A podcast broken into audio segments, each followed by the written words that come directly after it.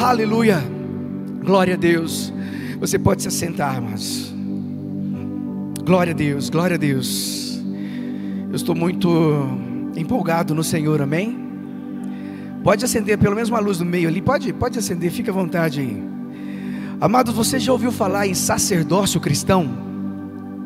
Quem aqui já ouviu falar em sacerdócio cristão? Levante a mão. Amém. Existe uma palavra escrita pelo apóstolo Pedro, está em 1 Pedro, capítulo 2, versículo 9, que diz assim: Porém vós sois geração eleita, sacerdócio real, nação santa, povo de propriedade exclusiva de Deus, cujo propósito é proclamar as grandezas daquele que vos convocou das trevas para a sua maravilhosa luz. O apóstolo Pedro está dizendo assim: olha, nós somos geração eleita, nós somos povo escolhido de Deus, nós somos sacerdócio santo, sacerdócio real. Amados, quando eu olho para esse texto, para essa palavra, algo salta ao meu coração dizendo que nós fomos alcançados para alcançar. Você crê nisso? Que você foi alcançado para alcançar? Que você foi salvo para também ser um canal de salvação na vida das pessoas? De levar e pregar o Evangelho? Nós já estudamos, já vimos em cultos anteriores que há um chamado muito forte para cada um de nós, que é pregar o Evangelho. Nós somos chamados, e há uma missão mesmo. O Senhor nos deu uma missão em Mateus 28, 19, dizendo: Olha, ide e fazei discípulos. O apóstolo Pedro está dizendo: vocês são sacerdócio real. Nós sabemos que a história do sacerdócio começa desde a fundação do mundo. E há uma progressividade porque vários esse sacerdócio foi sendo estabelecido. Nós sabemos que o sacerdote ele tinha uma função, um serviço muito específico no templo, que era sacrificar, sacrif, ele sacrificava animais pelos pecados do povo.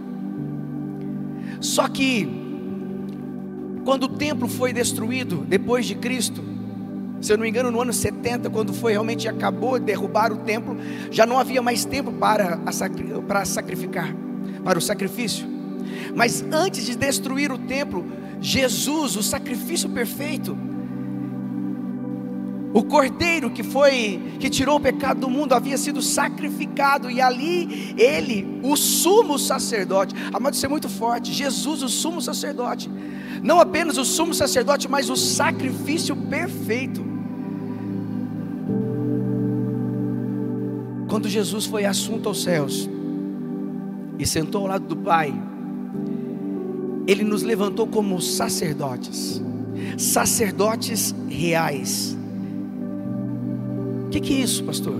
Nós significa que eu e você nós estamos a serviço de um rei, o rei da glória. Isso é muito forte.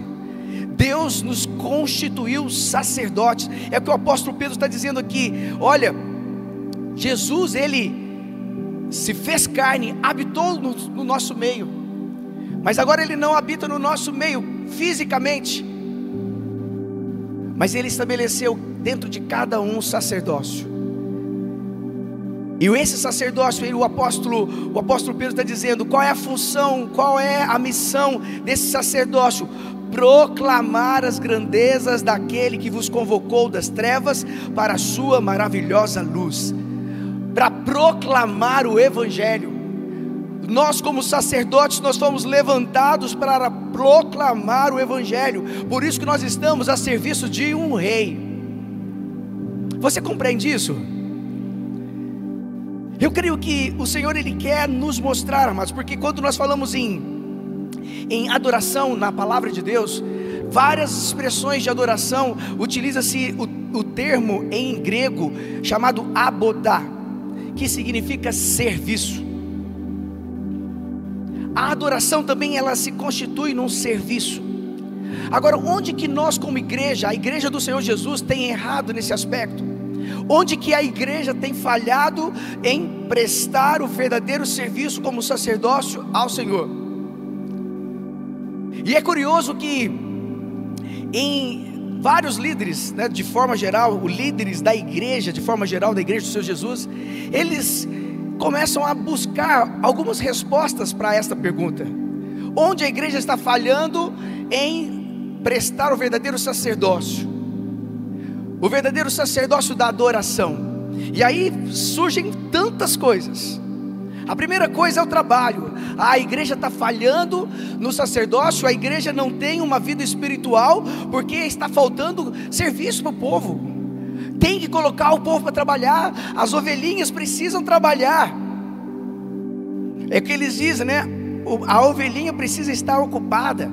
Uma ovelhinha ocupada é feliz. Mas será que isso é uma verdade?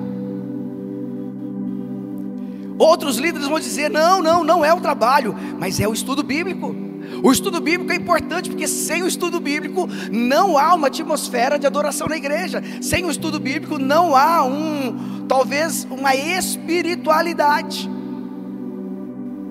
E aí vem Leonardo Ravenhill dizendo: a realidade martela incessantemente na minha cabeça esses dias de que há uma diferença imensa entre conhecer a palavra de Deus e conhecer o Deus da palavra.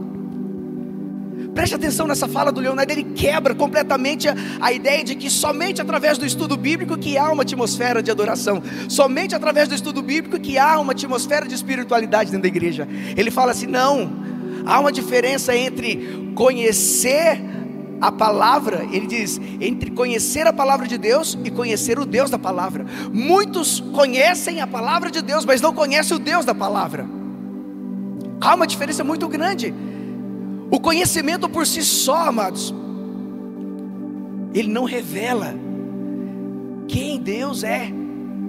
Se você não tiver uma revelação própria do próprio Deus para você, se o próprio Espírito Santo não trouxer essa revelação para você, por isso que nós temos muitos milhões, milhares de teólogos, mas sem nenhuma experiência com Deus.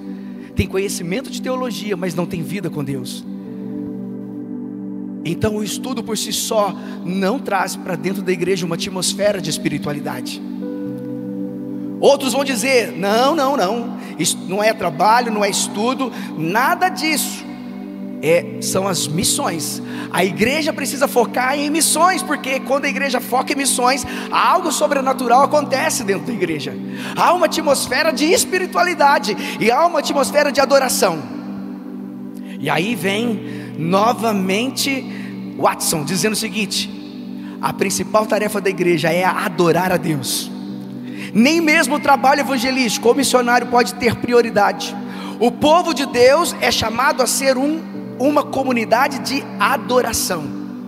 Ele quebra esse argumento, ele quebra o argumento de que as somente através das missões é que a igreja vai ter espiritualidade. Ele disse: não, a tarefa principal da igreja é adorar a Deus.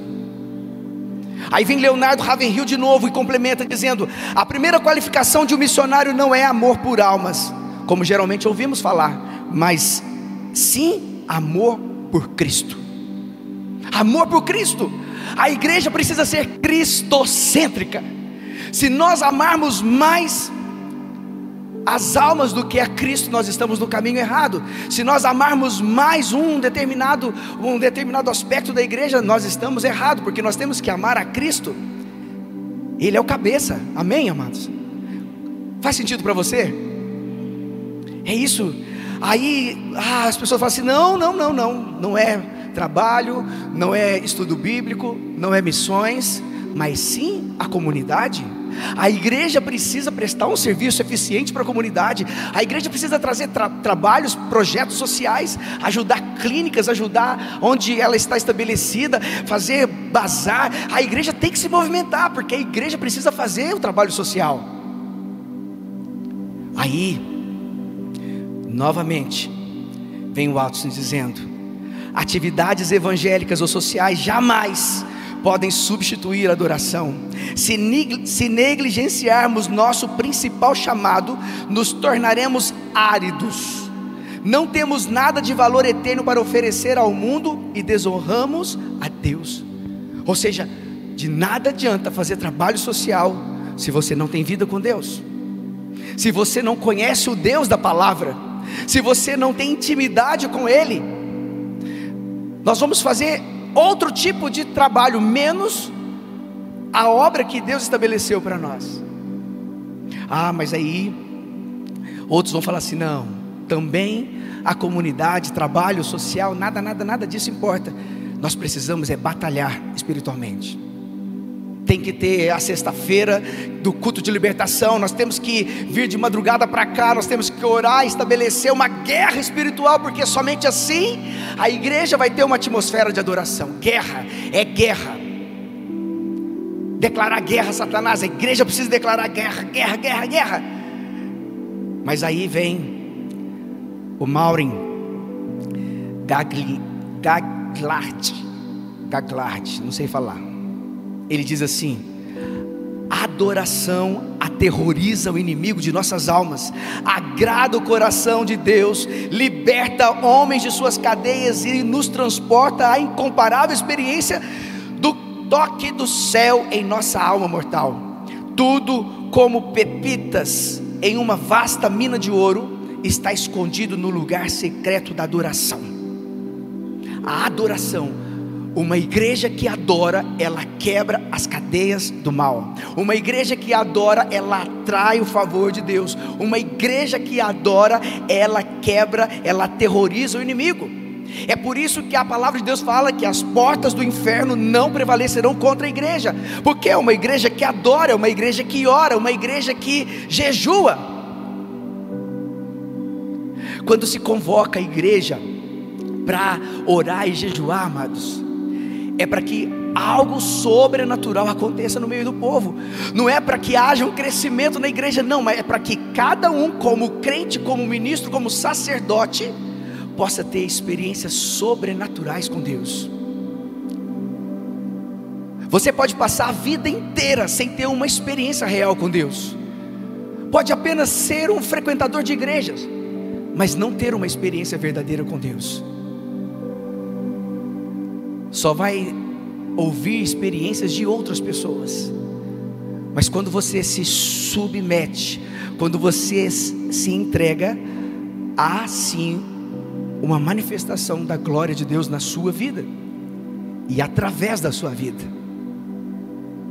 Então, nada do que nós falamos, seja trabalho, seja guerra espiritual, seja estudo bíblico ou missões, nada disso vai sustentar uma igreja a ser uma igreja espiritual, uma igreja movida pelo sobrenatural.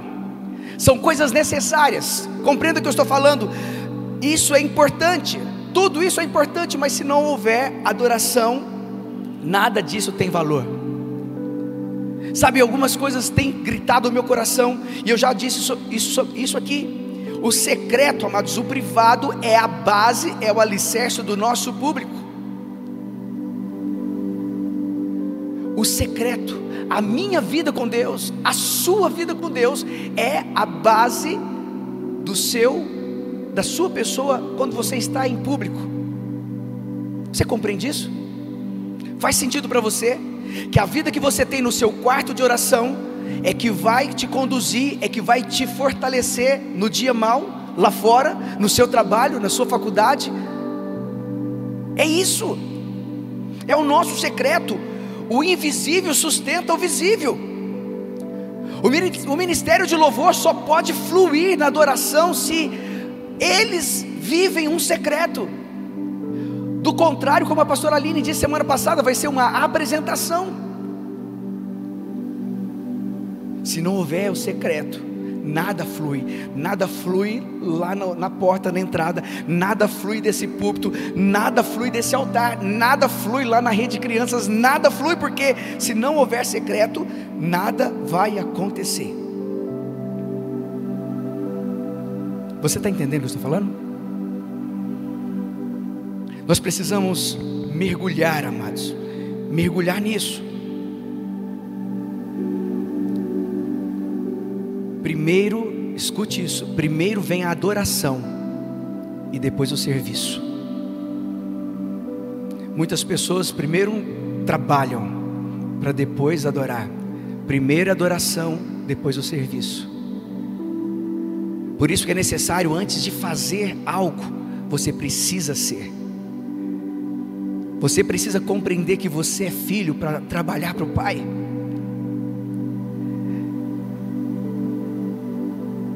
Nós precisamos compreender isso, ser muito forte, espiritualmente muito forte.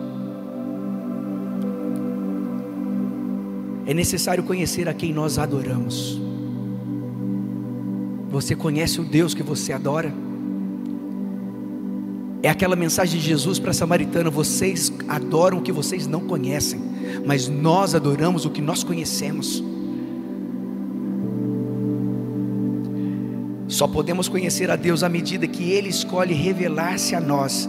Precisamos ir à Sua presença para recebermos maior revelação dEle.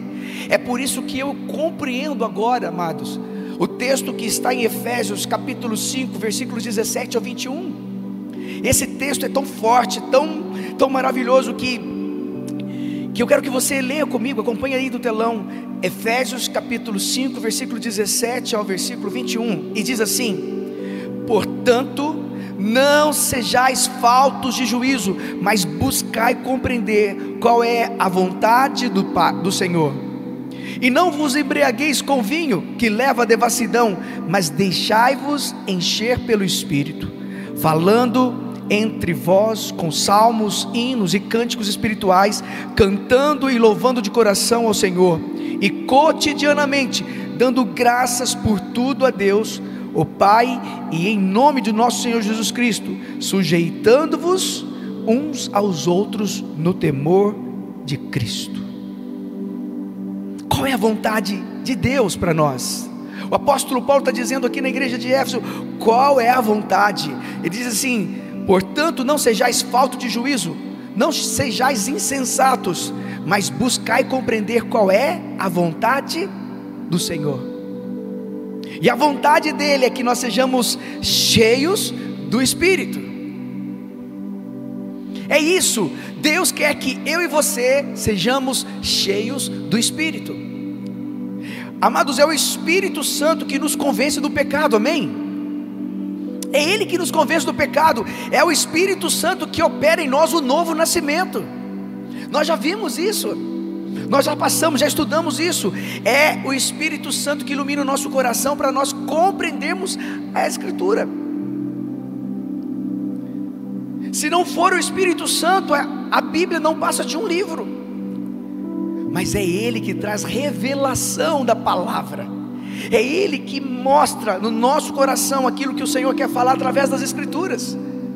É o Espírito Santo que consola, que nos consola e intercede por, por nós com gemidos inexprimíveis. É o Espírito Santo que nos batiza no corpo de Cristo. É o Espírito Santo que testifica com o nosso espírito que nós somos filhos. Se não for o Espírito Santo, você jamais vai entender a sua filiação. Jamais você vai compreender a paternidade de Deus. É o Espírito Santo que revela em nós, que testifica no nosso espírito que nós somos filhos de Deus. Se somos filhos de Deus, somos co-herdeiros com Cristo.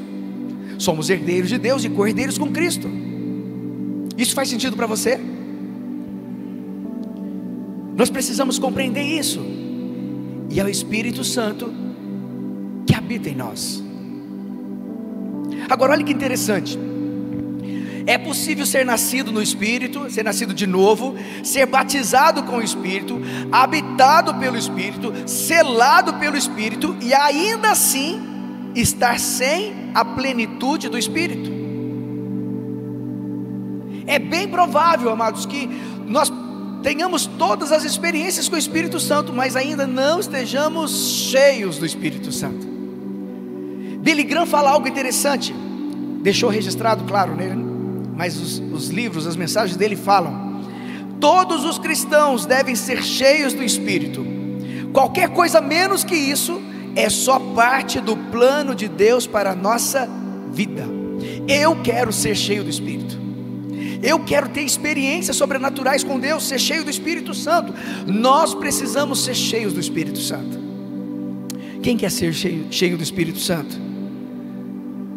Agora perceba que o apóstolo Paulo, aqui no capítulo 5 de Efésios, ele faz uma comparação um tanto quanto estranha, mas que faz todo sentido.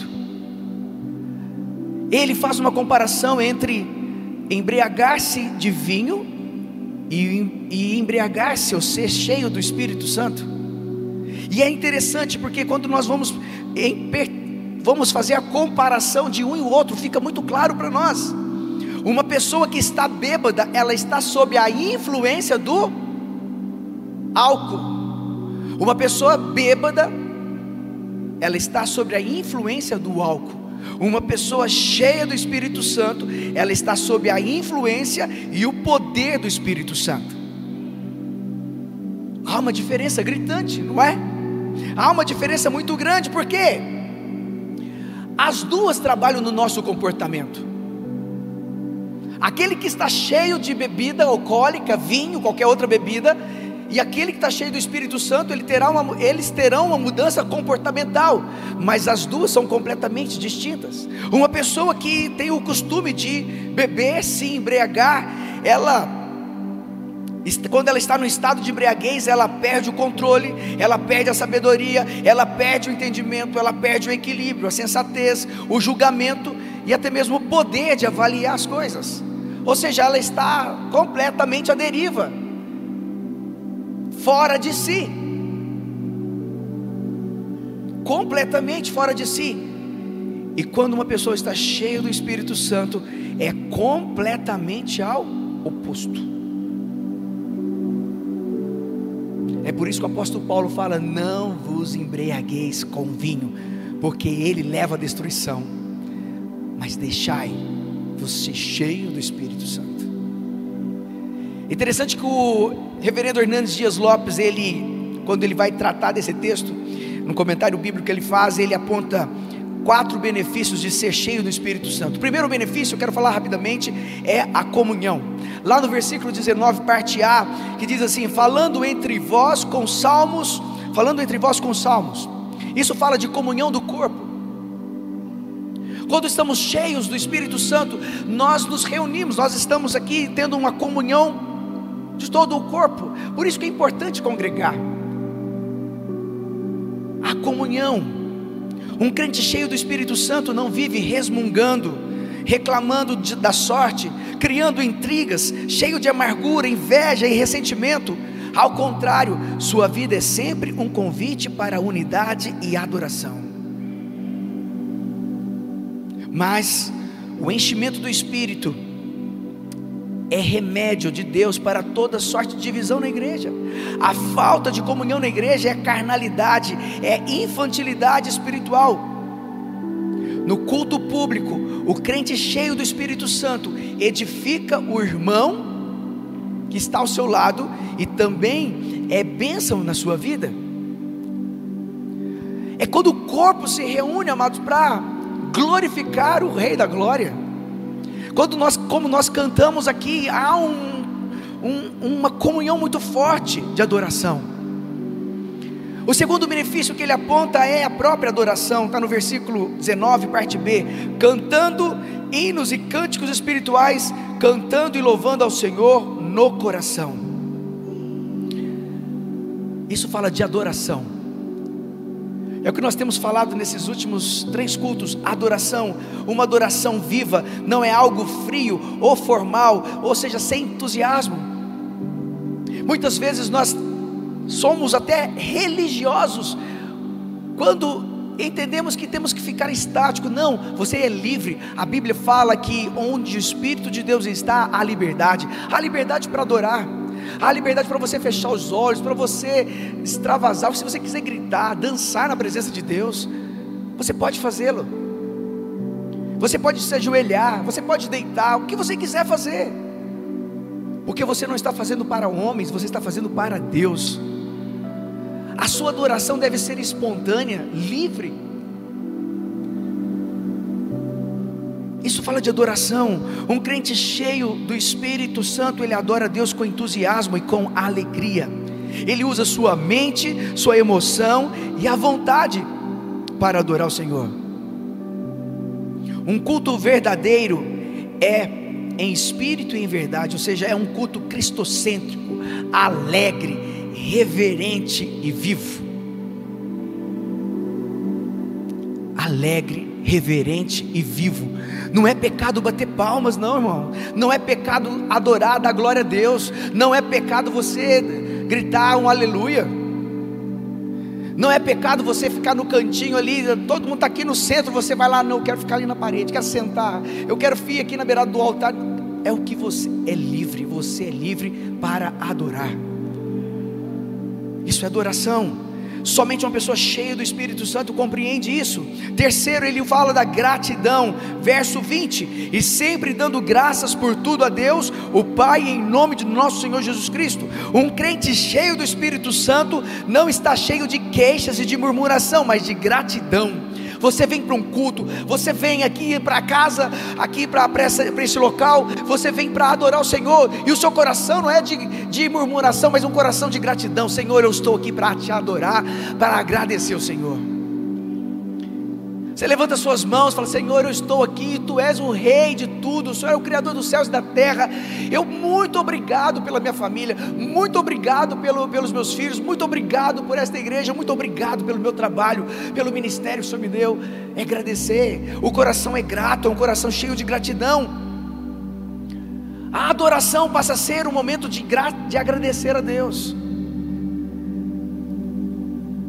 Nossas ações de graças devem ser por tudo que é consciente com a amorosa paternidade de Deus e com a revelação de si mesmo que nos concedeu em Cristo, em Jesus Cristo. O que significa? Que você não vai dar graças pela, pela, pela questão, ah, pastor, mas é muito difícil, né? Imagina, o meu marido me traiu, cometeu adultério, eu vou dar graças a Deus por isso? Não, meu irmão, não estou falando isso. Você vai agradecer a Deus porque Deus está querendo ensiná-lo em alguma área da sua vida. Senhor, o que o Senhor quer mostrar para mim? O que isso significa? E muitas vezes nós perguntamos, Senhor, por que isso está acontecendo comigo? Por que eu perdi o meu emprego? Por que minha esposa foi embora? Por que o meu marido foi embora? Por que meu filho está nas drogas? Por que eu não consigo avançar na vida? Por que eu não consigo prosperar? Mas a pergunta não é por quê, mas é o que o Senhor quer mostrar para mim? Isso muda tudo. Só um coração grato consegue compreender isso. E em quarto e último, ele fala da submissão no verso 21, sujeitando-vos uns aos outros no temor de Cristo. Uma pessoa cheia do Espírito Santo não pode ser altiva, arrogante e nem soberba. Os que são cheios do Espírito Santo têm o caráter de Cristo, são mansos e humildes de coração. Olha que maravilhoso as pessoas que são cheias do Espírito Santo, elas não têm arrogância no coração delas, elas são mansas e humildes. Em Cristo, devemos ser submissos uns aos outros. Esses quatro benefícios são os benefícios da, de quando nós estamos cheios do Espírito Santo: comunhão, adoração, gratidão e submissão. Agora perceba que quando o apóstolo Paulo ele fala à igreja de Éfeso, ele, ele usa uma expressão: deixai-vos encher. Aqui está no imperativo. Em outras versões está enchei-vos. Ou seja, é algo, amado, que você deve fazer. Nós precisamos deixar o Espírito Santo nos encher. Não é uma alternativa, mas sim uma ordem para mim e para você. Deixai-vos encher do Espírito Santo. Não é algo opcional, mas é obrigatório. A ordem para ser cheio do Espírito Santo é válida para todos os cristãos em qualquer época. Senão nós vamos ter a falsa ideia de que tudo isso, todo mover, todos os dons do Espírito Santo é só para a igreja do primeiro século. Não, eu creio que é para nós aqui e agora. Você crê também? Você crê em milagres? Você crê em curas? Você crê em dons de profecia? Você crê que há poder na revelação? Que o Senhor pode liberar dons sobre a igreja? Nos dias de hoje, a igreja contemporânea? Eu creio. Eu creio. Mas só pessoas cheias do Espírito Santo, elas podem se de, elas podem fluir nisso. Teve um avivamento no país de Gales e interessante que eu fui anotar, eles tinham uma eles tinham uma oração que eles faziam constantemente, eles batiam nesse, nessa tecla. Foi um grande avivamento e eles oravam assim: Enche-me, Espírito Santo, mais que cheio quero estar. Eu, o menos, o menor dos teus vasos, posso muito transbordar. Olha que coisa maravilhosa. Enche-me, Espírito Santo, mais cheio quero estar. Eu, o menor dos teus vasos, posso muito transbordar. É uma oração constante que você deve fazer, Senhor, enche-me, enche-me. Eu quero transbordar, eu quero ser cheio do teu espírito. Um outro homem de Deus, ele diz, chama Tozer, ele diz que todo cristão pode receber um derramamento abundante do Espírito Santo em uma porção muito além da recebida na conversão. Ele está dizendo que o enchimento, ser cheio do Espírito Santo, é algo que nós podemos experimentar todos os dias da nossa vida. Não é um momento específico, ah, eu vou ser cheio e agora esse, vou ser cheio na medida vai cair. Não, é algo que tem que ser constante na nossa vida. Esse enchimento do Espírito Santo precisa ser constante. Há uma promessa de Deus para nós que está em Joel, capítulo. Eu esqueci de notar a referência de Joel, mas é, é dos versículos 28 e 29 diz assim: Então, depois desses eventos, derramarei do meu ruach, ou seja, espírito, sobre todos os povos. Os seus filhos e suas filhas profetizarão, os idosos terão sonhos e os jovens ganharão visões inclusive sobre os escravos e serviçais da época, derramarei do meu espírito naqueles dias. Há uma promessa de derramar do Espírito Santo, e muitas gerações têm experimentado esse avivamento, muitas gerações têm experimentado desse derramar do Espírito Santo, e nós também queremos experimentar isso. A igreja do Senhor precisa experimentar isso. Agora é necessário que você Deixe o Espírito Santo trabalhar. Deixe o Espírito Santo trabalhar em você, meu irmão. Deixe o Espírito Santo encher você. É isso que Ele quer de mim e de você. Deixe o Espírito Santo encher você. É algo que você precisa clamar todos os dias. Sabe por quê? Quando nós estamos cheios do Espírito Santo, o nosso comportamento vai mudar, nós estaremos sob a influência do Espírito Santo. É diferente daqueles que estão embriagados com álcool, eles são impulsionados pelo efeito do álcool, enquanto somos cheios do Espírito Santo, nós somos impulsionados pelo Espírito Santo, o poder do Espírito Santo em nossas vidas. O fruto do Espírito Santo vai ficar mais evidente na sua vida, quem crê nisso? O fruto do Espírito Santo. Deixa o Espírito Santo te encher. Esse enchimento precisa ser um estilo de vida da nossa vida. Precisa ser um estilo de vida. Eu e você, nós precisamos entender que nós precisamos ter um estilo de vida de se encher do Espírito Santo diariamente. Diariamente. E os cheios do Espírito Santo, eles vivem uma vida de adoração contínua. Contínua. Você levanta adorando a Deus, você dorme adorando a Deus, você trabalha adorando a Deus, você louva aqui em cima adorando a Deus, você está na estrada está adorando ao Senhor o tempo todo, é algo constante, é algo que não para, é algo que flui naturalmente. O tempo que você está na fila de um banco, você está adorando ao Senhor, você está glorificando o nome do Senhor. O tempo que você está lendo a palavra, você está adorando o Senhor. O tempo que você está educando teus filhos, você está adorando o Senhor o tempo todo. É algo constante na nossa vida. Isso precisa ser uma realidade nas nossas vidas, como igreja. E quando a igreja se reúne, quando o corpo de Cristo se reúne, há uma explosão. Há um derramar do Espírito Santo, há um mover, a glória de Deus se estabelece. É por isso que a igreja do primeiro século, do primeiro século experimentou isso muito forte em Atos 2. Eu já quero chamar o ministério de louvor aqui em cima. Eu quero que você abra comigo aí no texto de Atos, capítulo 2, a partir do verso 1. Atos capítulo 2, a partir do verso 1, diz assim: Atos 2, 1. E ao completar-se o dia de Pentecostes, estavam todos reunidos num só lugar. De repente veio do céu um barulho semelhante a um vento soprando muito forte. E esse som, e esse som tomou conta de toda a casa onde estavam assentados. Então todos viram distribuídas entre eles língua de fogo, e pousou uma sobre cada um deles. E todas as pessoas ali reunidas ficaram cheias do Espírito Santo e começaram a falar em outras línguas, de acordo com o poder que o próprio Espírito lhes concedia que falassem.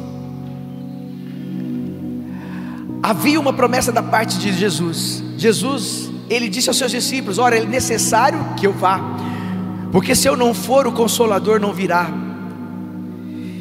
E havia uma promessa de que, quando o Espírito Santo viesse, os discípulos de Jesus e aqueles que crescem nele seriam testemunhas em vários lugares do mundo, em todas as nações. Quando você é cheio do Espírito Santo, meu irmão, quando você é cheio do Espírito Santo, você compreende o seu chamado sacerdotal. Você compreende que você foi chamado para ser um, um sacerdote, para ser uma influência, para levar a palavra de Deus, para levar o Evangelho para as pessoas. Você compreende que Deus te chamou para uma grande missão. Mas somente aqueles que são cheios, porque eles vão compreender o papel de sacerdote, porque eles vivem uma vida de adoração. Eu quero convidar você a ficar de pé, nós vamos orar sobre isso. Nós queremos ser cheios nessa noite. Haverá um grande derramado do Espírito Santo aqui, eu creio. Haverá um grande derramado do Espírito Santo aqui, eu creio. Eu creio que você vai ser cheio do Espírito Santo nessa noite, assim como o Senhor fez em Pentecostes, assim como o Senhor fez naquele tempo, Ele vai fazer hoje aqui nesta noite para a honra e glória do Senhor Jesus, o nome dele seja, para que o nome dele seja glorificado. Haverá um derramado Espírito Santo aqui neste lugar. Eu creio nisso. Senhor, nós te convidamos a liberar sobre nós nessa noite da tua unção, Senhor, da tua glória neste lugar. Amado, sinta, sinta a liberdade do Espírito. Deixa o Espírito Santo ministrar na sua vida. Deixa o Espírito Santo conduzir você neste tempo de adoração, neste tempo de louvor, para que a glória de Deus seja manifesta neste lugar. Deixa o Espírito Santo. A palavra diz: onde o Espírito de Deus está, a liberdade. Não se preocupe quem está à sua direita, não se preocupe quem está à sua esquerda. Deixa apenas o Espírito Santo conduzir você neste momento. Será algo sobrenatural. Deus vai liberar do fluir. Você que está na sua casa, também deixa o Espírito Santo fluir. Apague as luzes aí da sua sala, onde você estiver. Deixa o Espírito Santo fluir neste lugar. Haverá um grande derramado do Espírito Santo aí.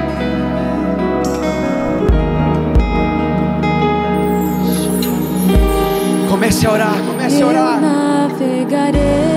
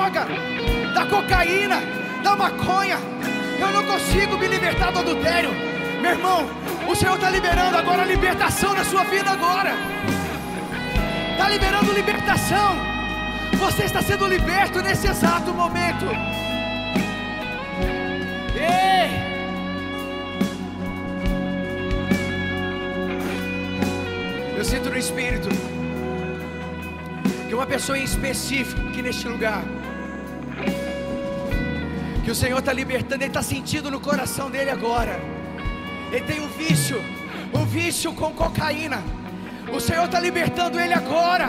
Eu sinto no Espírito, o Senhor está libertando ele agora. Ei, receba a libertação, receba a cura na sua vida.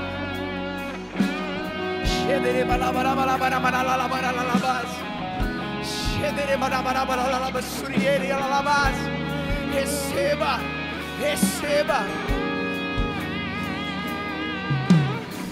Igreja, comece a interceder. Você vai ser cheio do Espírito Santo agora. Você vai ser cheio do Espírito Santo. Você tem liberdade no Espírito. Você tem liberdade no Espírito. Deixa o Espírito Santo tocar em você agora. Deixa o Espírito Santo tocar em você agora. Levante as suas mãos. Você vai receber poder do alto agora. Poder do alto. Você é um sacerdote. Você é um sacerdote cristão. Deus te levantou para falar às nações, para fazer algo na vida das pessoas, pregar o Evangelho, fazer discípulos. Levante as suas mãos, você vai receber agora o poder do Espírito Santo.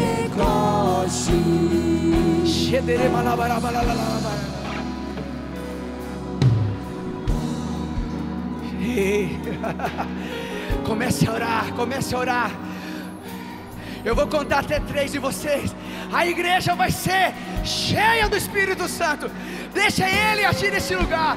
Ele é o governador aqui. Ah, Senhor, ministérios estão sendo restaurados aqui. Ministérios estão sendo restaurados nessa noite. Ei! Receba aí, receba aí. No 3, no 3 você vai ser cheio do Espírito Santo.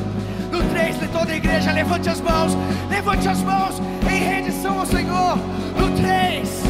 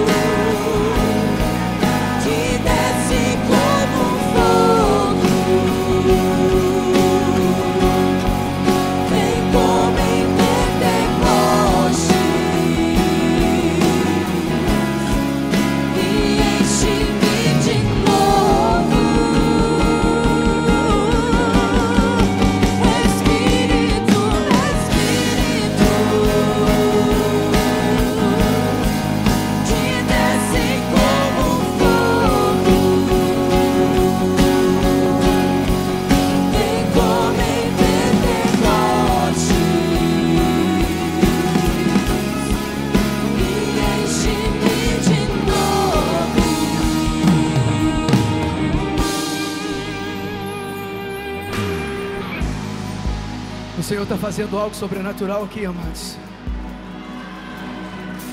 O Senhor está fazendo algo sobrenatural aqui neste lugar. Pessoas desviadas do Evangelho estão voltando para Cristo. Pessoas que estavam desviadas estão voltando para o Senhor, para os caminhos do Senhor. E eu quero fazer uma oração toda a igreja com os olhos fechados. Ah, hoje é noite de salvação. Hoje é noite de cura, de libertação. Toda a igreja ora comigo, Senhor Jesus. Mais forte, Senhor Jesus. Nesta noite, eu confesso os meus pecados e me arrependo de cada um deles. Senhor Jesus, eu te reconheço como filho do Deus Altíssimo e eu te aceito como meu único e suficiente Salvador. Ainda com os olhos fechados, toda a igreja. Tem alguém aqui nessa noite que fez essa oração pela primeira vez, entregando a sua vida para Cristo, falando assim: Ah, eu senti algo muito forte, falou meu coração, eu quero entregar minha vida para Cristo. Levante uma das suas mãos onde você está. Onde você está, levante uma das suas mãos. Estou vendo pessoas ali atrás, com as mãos levantadas. Ei, tem alguém aqui, amados? Não fique com vergonha, não. Levante a sua mão. Você que fez essa oração pela primeira vez, entregando a sua vida para Cristo. Levante uma das suas mãos aqui. Olha ali, no lateral ali tem pessoas. Eu creio que tem mais pessoas aqui. Eu quero convidar você para vir aqui à frente.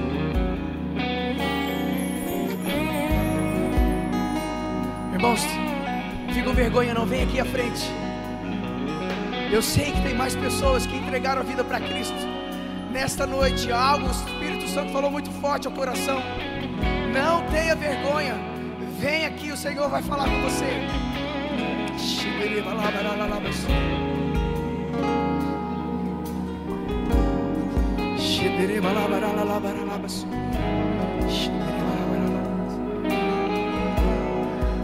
Tem pessoas que estão voltando para Cristo hoje, estão se reconciliando com Deus.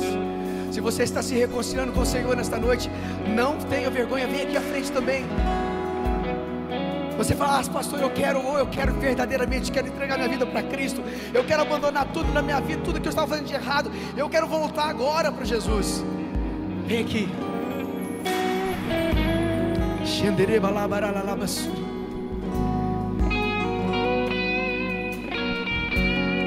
Tem mais alguém aqui, mas.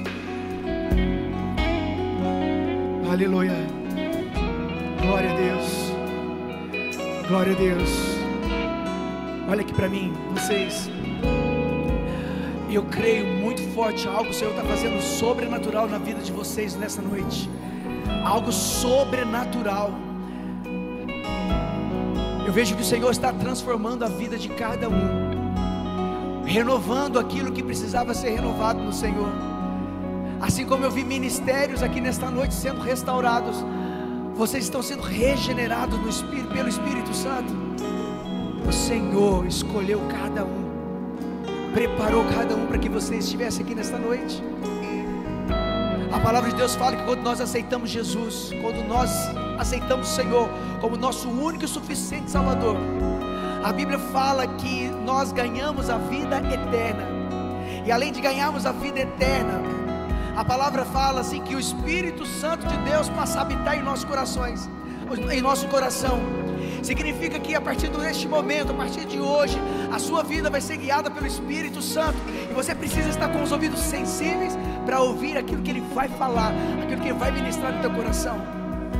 E outra coisa que a palavra também ensina, que quando nós aceitamos Jesus, nós passamos a fazer parte de uma grande família, a família do Senhor Jesus, a igreja, o corpo de Cristo. Olha para trás, a família que você acaba de ganhar. Olha aí, ei! Aplauda ele!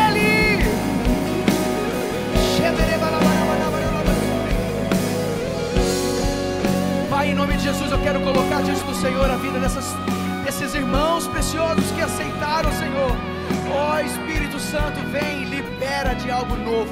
Libera, Pai, tu, restaura os sonhos, os propósitos, tudo aquilo que o Senhor tem para a vida deles, que possa ficar mais claro agora. Senhor, em nome de Jesus, eu oro para que eles sejam fortalecidos no Senhor, sejam cheios do Teu Espírito, cheio, cheio, cheio, em nome de Jesus, em nome de Jesus. Aplauda Ele mais uma vez. Aleluia! Aleluia!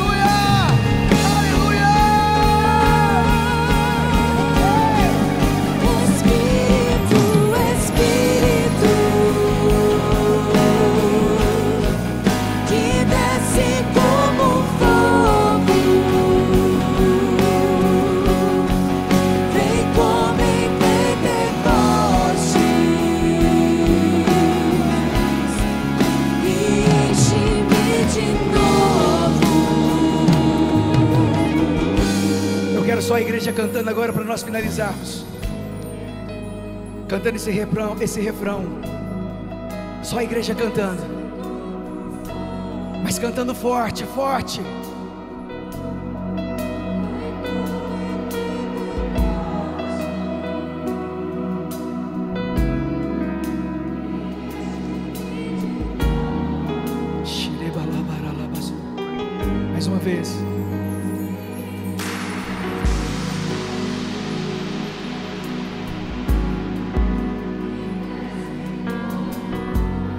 Adore ao Senhor como, como se fosse o último dia da sua vida. Mais forte.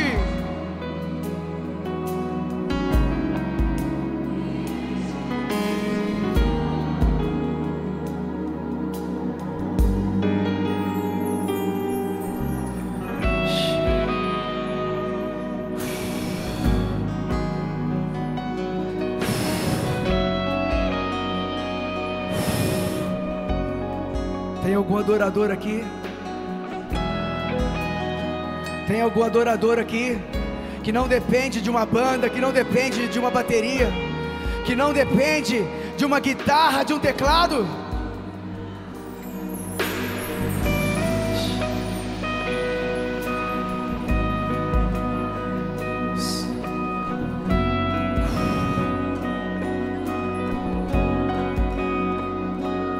Continue liberando, Senhor.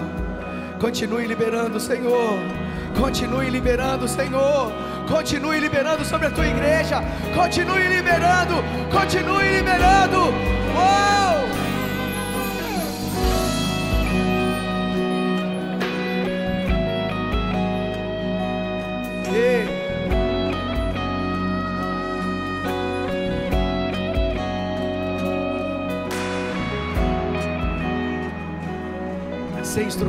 Agora, sem instrumento.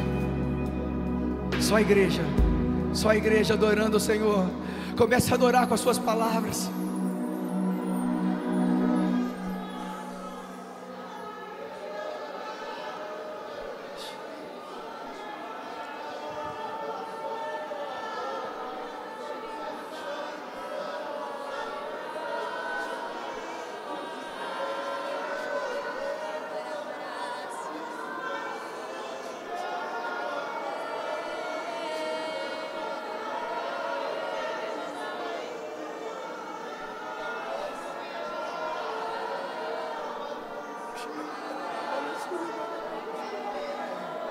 Şenene la ba.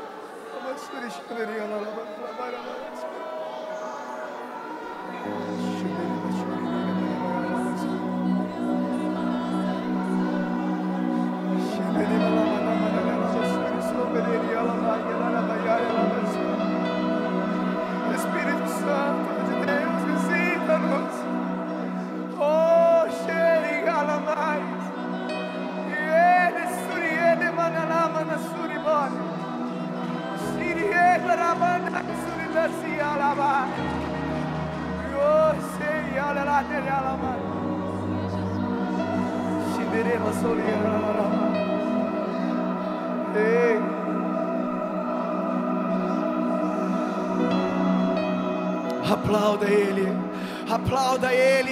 Aplauda Ele o mais forte que você puder. Aleluia, aleluia, aleluia. Nós te damos glórias, glórias, glórias, Senhor. Nós te damos glórias. Santo, Santo, Santo é o Senhor, o Deus Todo-Poderoso, Criador dos céus e da terra. Uou! Nós te damos glória, glória, Jesus. Levante as suas mãos. Você que está na sua casa também, levante as suas mãos. Pai, que a graça e a paz do nosso Senhor Jesus Cristo, o amor do Pai e a comunhão do Espírito Santo seja liberada sobre a tua igreja e que ela possa viver o sobrenatural, uma vida de sacerdócio, de oração, de proclamação do Evangelho, de proclamação das boas novas, de proclamação daquele que é único, que é digno de toda honra e toda glória, que é o nosso Senhor Jesus Cristo. Em nome de Jesus, aplauda Ele o mais forte que você puder. Aleluia! Mais forte, mais forte. Seja ricamente abençoado em nome de Jesus.